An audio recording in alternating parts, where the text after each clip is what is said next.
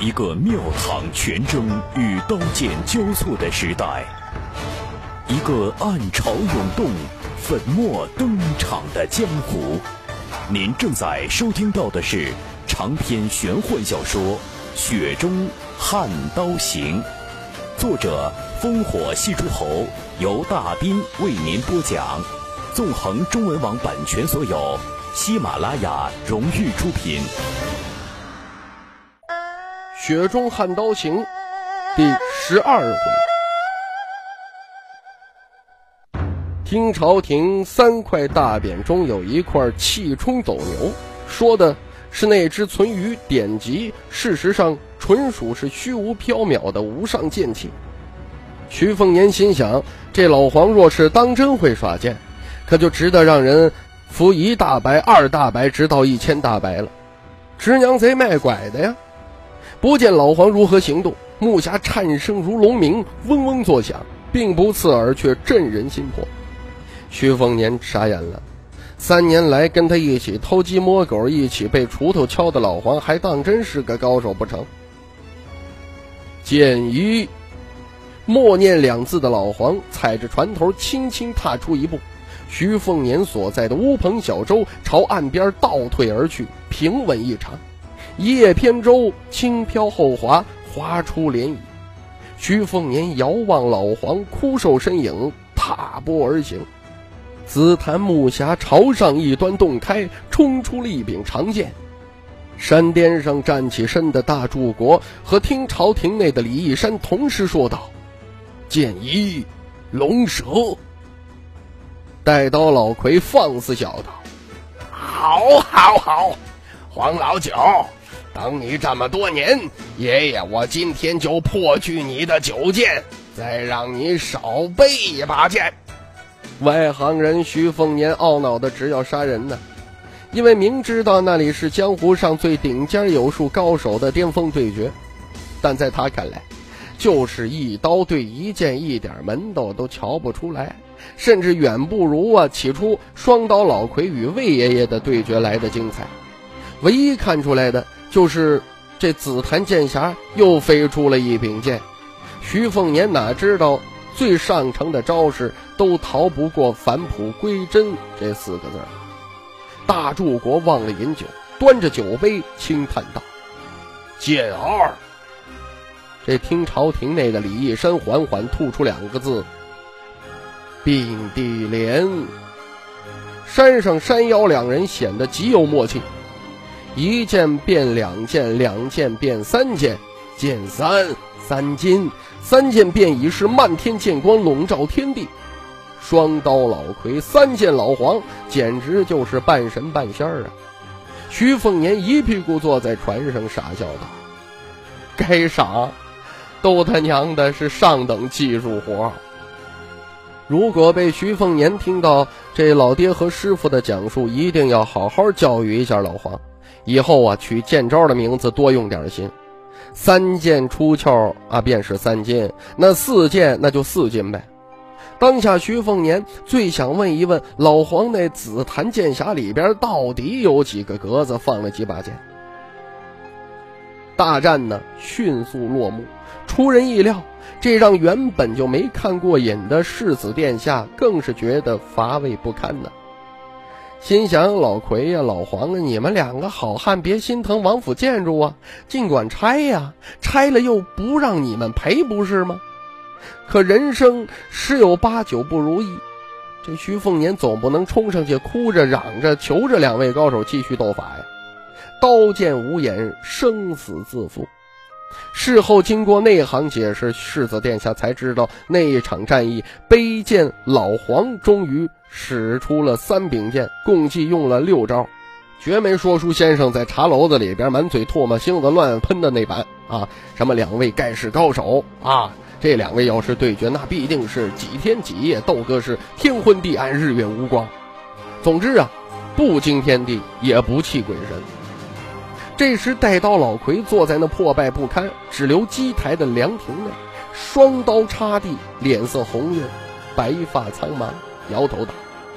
今天先不打了。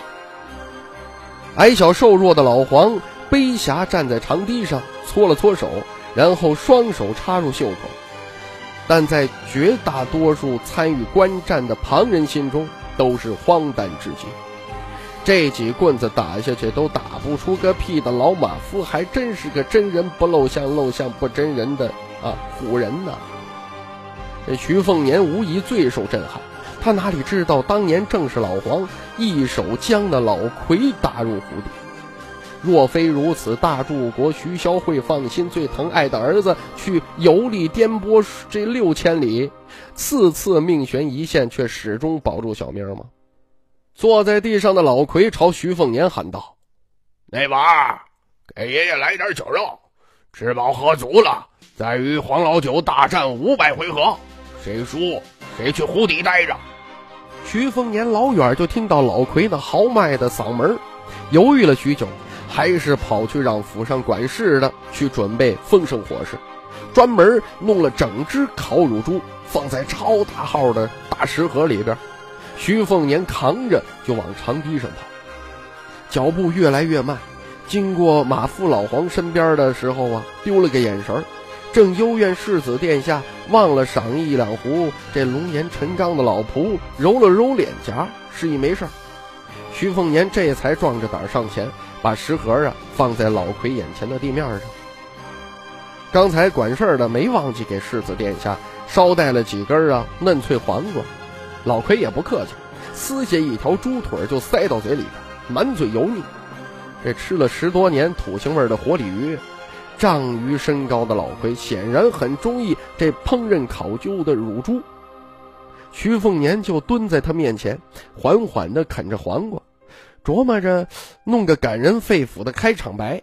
毕竟这十几年交情摆在这儿，总得好好利用啊。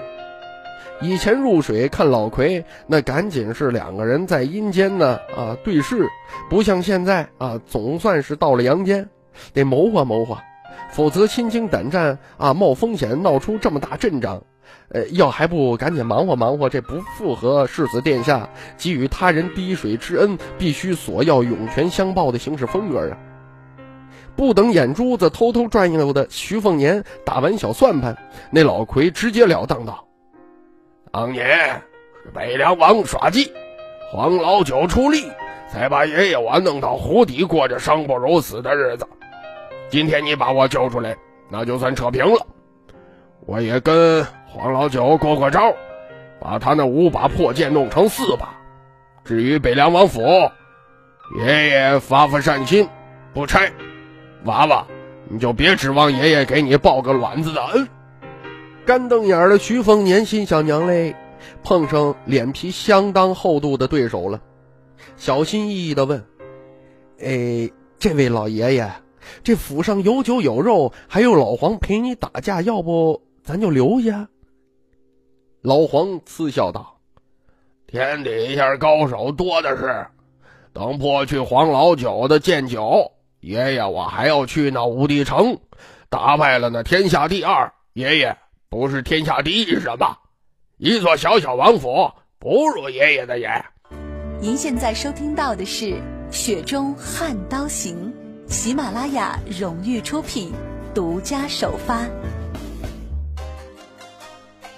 摘了紫檀剑匣垫屁股底下坐着的老黄，正往嘴里边放一颗小草，细细的咀嚼着。学世子殿下猛翻白眼，徐凤年一脸尴尬。与老奎这等杀人如砍瓜切菜的英雄好汉打交道，委实没个经验，不知道如何下嘴。手中最后一根黄瓜被老奎抢去，一口咬去半截，呸了几声，丢进湖里。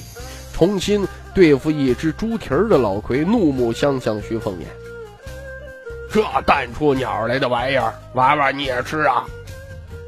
被喷了一脸唾沫的徐凤年提起袖子胡乱抹去，试探性的问：“老爷爷能不能帮我教训一个人呢？是武当山的一位师叔祖，高手。”老魁想了想，点点头：“这些年承你的情，多少尝到点熟。可是你若提更多要求，爷爷非揍你个猪头。咱要去打打杀杀，爷乐意。”等我先拜了这黄老九，立即动身。老黄又很不给面子的歪了歪嘴，叼着已经被嚼去草叶的草根儿，那张老脸满是讥笑。老奎一见，怒喝道：“黄老九，不服啊！不服，重新打卦！”老奎干脆调转身体，背对着老奎，眼不见心不烦。捂住耳朵的徐凤年一阵头疼啊！若不是老奎应承下来要去武当山教训那位道奇青牛的混蛋道士，他非要让老黄再把这不识趣的老家伙打入湖底。这辈子除了那些投湖自尽的下人仆役，是别指望他再见着活人了。徐凤年轻轻咦了一声，既然老黄身手神通如此彪悍，那为何舍近求远，直接带着背剑侠的老黄杀上武当山，岂不简单省事儿吗？何必看老奎的脸色，听他的咆哮啊？徐凤年拳皇利臂，脸色阴晴不定。那老奎相貌粗犷，心思却细腻如发，一整只乳猪连肉带骨都进了肚子。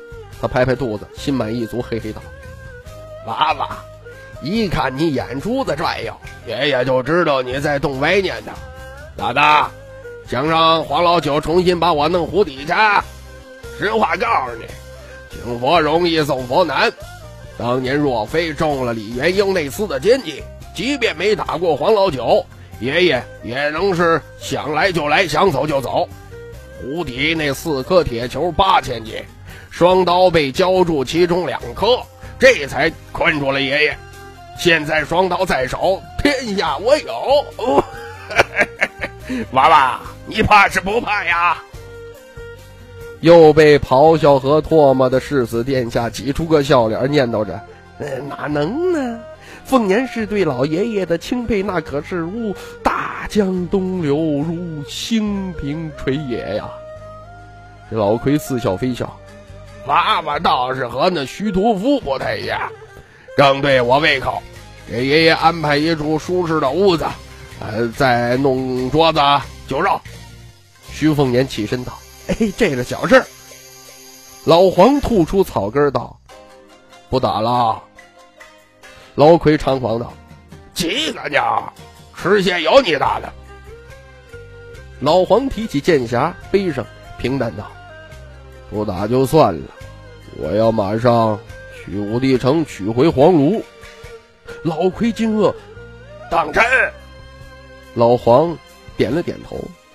这老奎蔚然长叹，摇头苦笑：“那就不打了，浪费爷爷的力气。”这徐凤年听的是一头雾水，把这体型巨大，甚至超过九尺身高的元左宗的老奎安排到一个院子。这徐凤年来到马厩，老黄背着剑匣布囊，又在和这枣红马唠嗑，似乎啊在告别。徐凤年惊讶道：“老黄。”咋回事啊？这是，老马夫轻声道：“这些年就是盯着湖底的楚狂奴，既然他被少爷放了出来，也就没老黄的事儿了。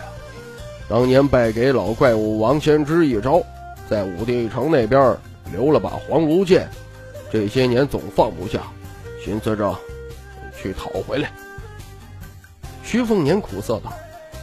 就是插在武帝城城墙上那把巨剑，十大名剑排第四的黄炉。老黄嘿嘿一笑，点点头。武帝城啊，位于东海崖边，东临碣石，建成以观沧海。城主王先知年近一百，却成名足足八十年，是当之无愧百年一遇的武学天才。年轻出道便以不携带任何兵器著称。与人交锋从来只是单手，二十五岁便晋升绝世高手行列，四十岁挑战那一辈的剑神李淳罡，硬生生以双指折去削铁如泥的木牛马，一时间名动四海，是风头无二。王仙芝明明具备天下第一傲视群雄的资格，却以天下第二自居，这使得武林江湖上脍炙人口的十大高手排到了第十一。榜首第一的宝座悬空二十年，近五十年呢，出了两个用剑的绝顶高手。新剑神郑太阿拎着一支桃花枝，求败却不败，与王仙芝交手三次，不胜也不输，位列超一流高手第三。另外一个却是神龙剑手不见尾，只知啊是西蜀人，无名小卒的剑将出身，铸剑三十年后自悟剑道，单枪匹马行走江湖，收集天下名剑入剑匣，为世人所知的只是与人打了一场便飞升海内，虽然输了，并且呀留下了一柄剑插在城头，可是却没人怀疑这神秘剑士那不是虽败犹荣啊。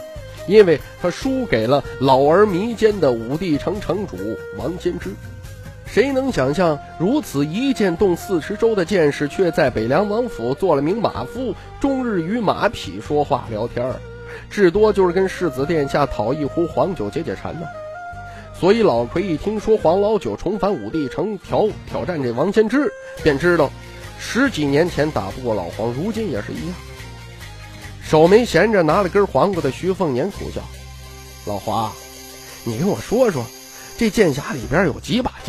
全天下人可都在猜呢。”因为在马厩躺了会儿，头上沾着几根马草的老黄挠挠头：“剑匣三层六个，原先有天下十大名剑里的六把，这会儿才五把。”徐凤年无言以对：“老黄，你高手啊。”敢不敢再高一点？你这老黄憨憨道：“若少爷想要耍剑，留下三四把便是。”徐凤年摇摇头：“哎，不了，少爷巴不得你背上百八十把剑，把那王仙芝捅成马蜂窝，以后出门调戏江湖上的侠女，我也有面子呀。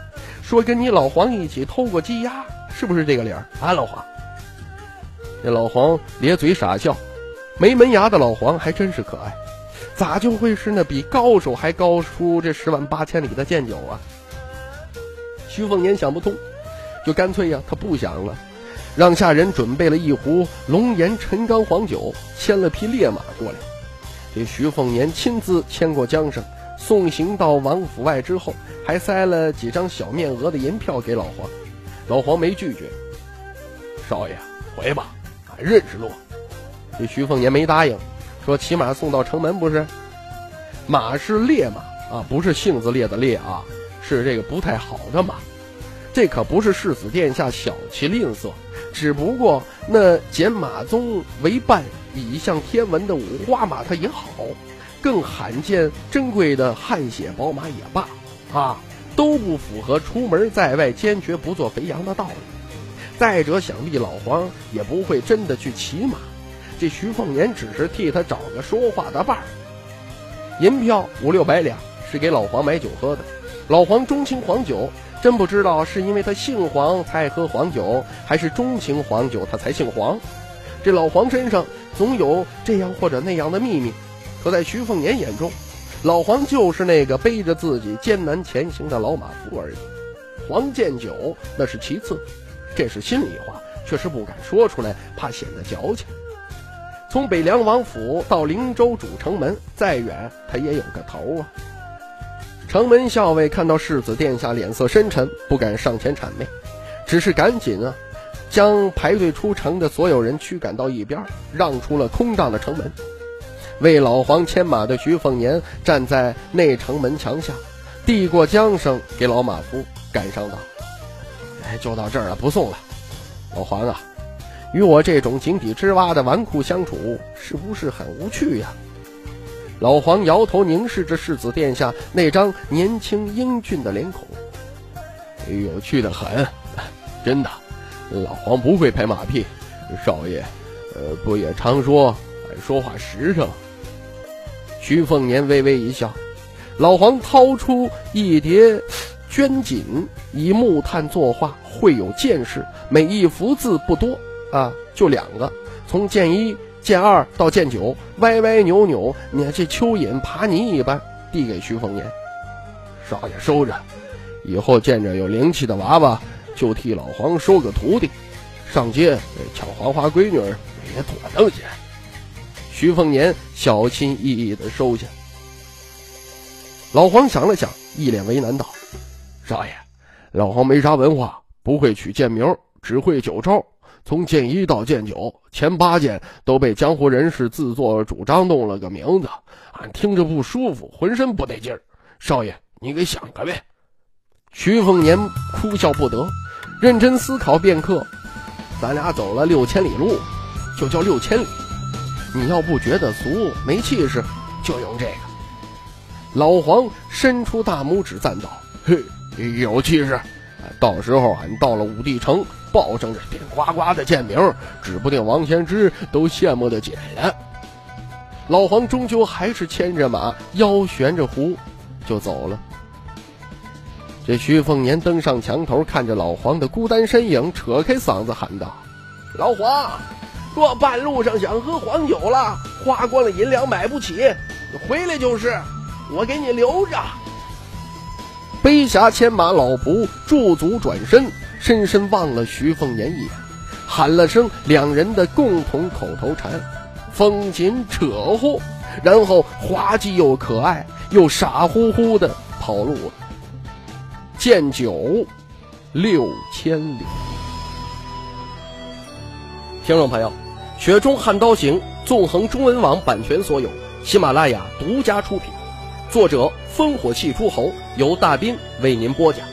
更多内容，请登录喜马拉雅电台或添加“大兵小说”微信公众平台 “dbxd 九八一”。